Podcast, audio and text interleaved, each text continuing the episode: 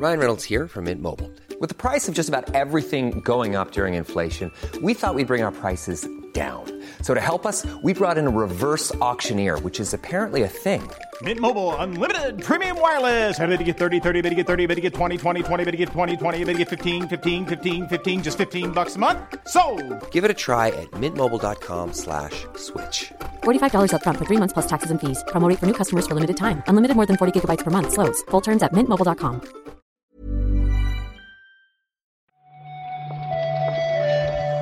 Buenos días, bienvenidas, bienvenidos a esta nueva recarga activa, la del 16 de noviembre de 2021, ¿no? Faltaría más. Vamos a comentar la actualidad del videojuego con Marta Trivi. ¿Qué tal, Marta? Hola Pep, buenos días. Bien, aquí poniéndome al día de todo lo que ha pasado con lo de, con lo de Xbox. Está la gente contenta con, con el evento. Sí, yo lo estaba viendo ahora sí en, por dos de velocidad, que ayer cuando se emitió estaba yo con otras cosas y, me estaba gustando. Quiero decir, creo que es lo que tenía que ser, ¿no? Una celebración de estas que hacen marca. Y, y, eh, además salieron de aquí tres titulares que comentamos ahora mismo.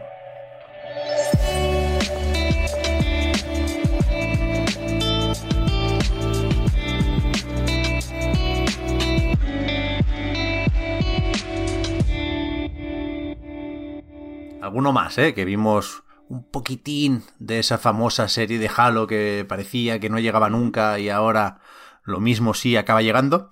Pero yo creo que lo más importante, sin duda, es que ayer se publicó la beta, en principio, del multijugador de Halo Infinite. A efectos prácticos, se adelanta el lanzamiento de esa parte multijugador, aunque lo oficial sigue siendo que llega con la campaña el 8 de diciembre, ¿no?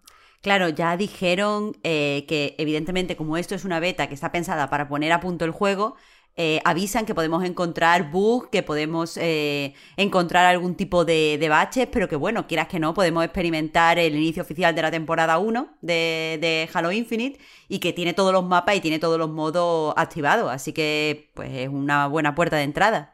Sí, sí, yo estuve echando un par de partidas ayer, no tuve tiempo de más porque acabó de descargarse la cosa muy muy tarde, pero, pero funcionaba todo perfectamente y, y- y ahí está el pase de batalla y en principio está todo lo que eh, deberíamos encontrar en esta primera temporada que se alarga hasta mayo de 2022, ¿eh? así Uf. que hay tiempo para llegar a nivel 100 y, y- y creo que necesitaríamos ese tiempo porque la barrita de progreso o de experiencia subía, subía muy poquito.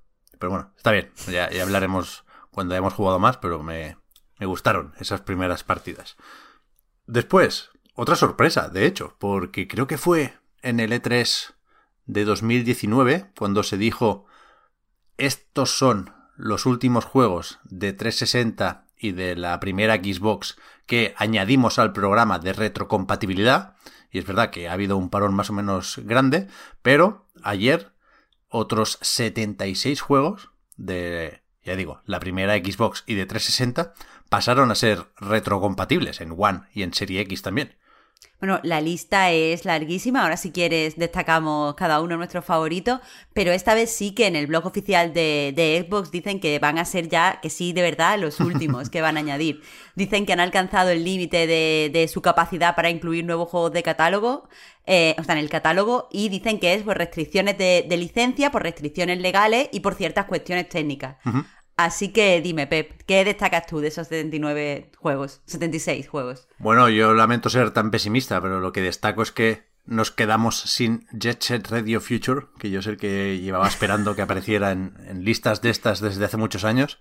Ya ni siquiera por mí, que yo ya lo jugué, ¿eh? sino por el mundo, que creo que necesita redescubrir este, este melocotonazo. Y, y de aquí me quedo con, con los dos Otogi, que me parecen muy buenos juegos, para recordar también que From Software no vino de la nada con, con Demon Souls. Yo, un poquito por lo tróspido, me quedo con Death of Alive, que, que está ahí incluso el, el Death of Alive 3, y con Time Splitter, que de hecho creo que es como el más importante, el que va a copar todos los titulares. Mm. Ayer también se hacían bromas con el de 50 Cents. Y, y creo que es retrocompatible, pero que no se puede comprar digital en la tienda. Supongo que necesitarás tenerlo de antes. O meter un disco, como hacíamos antes. Eh, pero bien, bien. Además, eh, también hay unos cuantos juegos, un puñado de estos nuevos y otros tantos de los que ya estaban, que, que se actualizan con el FPS Boost, con este subidón en el framerate que, que le mete Microsoft a algunos juegos. Así que muy bien el tema de la retrocompatibilidad, vaya.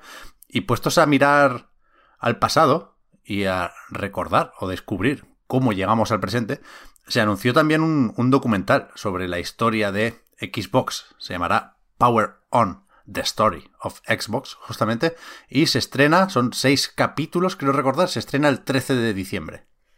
Se pueden ver en varias plataformas, pero aquí eh, que tengamos en España va a estar solo en YouTube y o en YouTube, vaya, y quieras que no, eh, va a repasar, que me ha quedado demasiado pro. Eh, pero eso, quieras que no, va a repasar lo- los 20 años de, de la historia de las consolas. Dicen que se van a detener tanto en los éxitos como en los fracasos.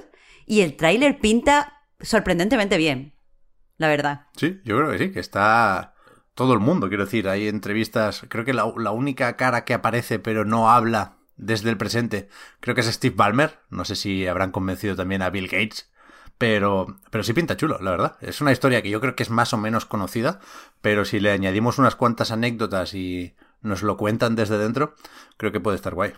Yo tengo ganas de ver quiénes son los, eh, los encargados de rodarlo, porque hablan en una entrevista que también se ha publicado en el blog de, de Xbox, que tienen a un equipo que ha ganado varios Emmys por series documentales, pero no termino de encontrar quiénes son. Pero vamos, mm, huele esto a, a- a calidad, así que no, no sé por qué no han publicado los nombres. Igual son... Mm, Microsoft produjo un, un documental sobre lo de las copias del juego de ET en- enterradas en el desierto. Igual son, son esa gente. Pero la verdad es que no sé si ganó premios ese documental. No estaba mal. Eh, si nos vamos ya de este evento para celebrar el 20 aniversario de Xbox, felicidades, que creo que no lo dijimos, aunque en Europa salió un poco más tarde. O sea, nosotros la pudimos comprar el 14 de marzo de 2002, pero bueno, por si nos olvidamos, ahí quedan ya las felicitaciones. Eh, aparte de esto, GTA The Trilogy Definitive Edition vuelve a estar disponible en su versión para PC.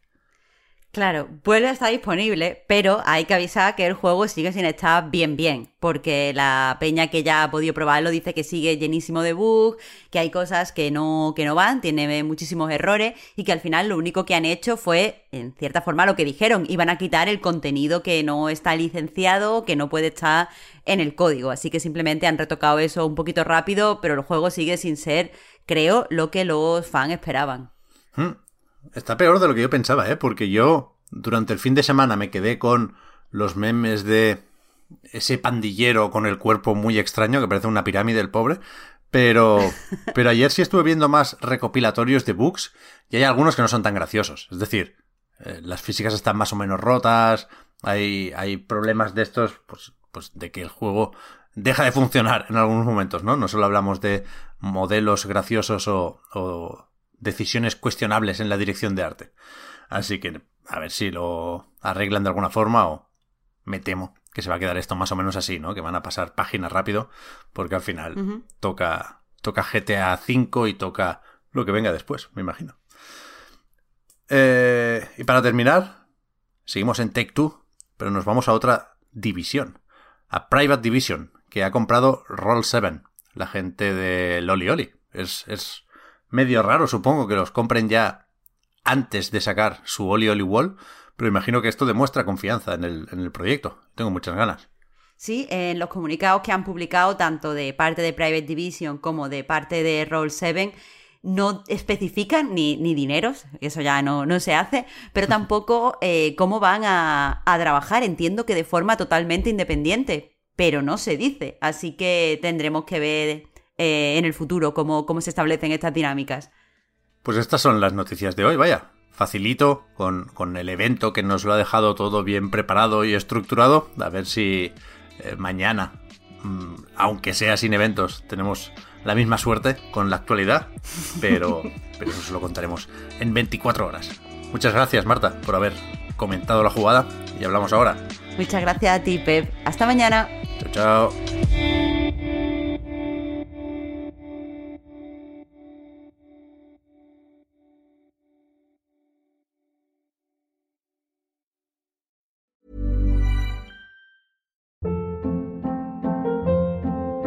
Hold up. What was that? Boring. No flavor. That was as bad as those leftovers you ate all week. Kiki Palmer here, and it's time to say hello to something fresh and guilt-free. Hello Fresh. Jazz up dinner with pecan-crusted chicken or garlic butter shrimp scampi. Now that's music to my mouth. Hello Fresh. Let's get this dinner party started. Discover all the delicious possibilities at hellofresh.com.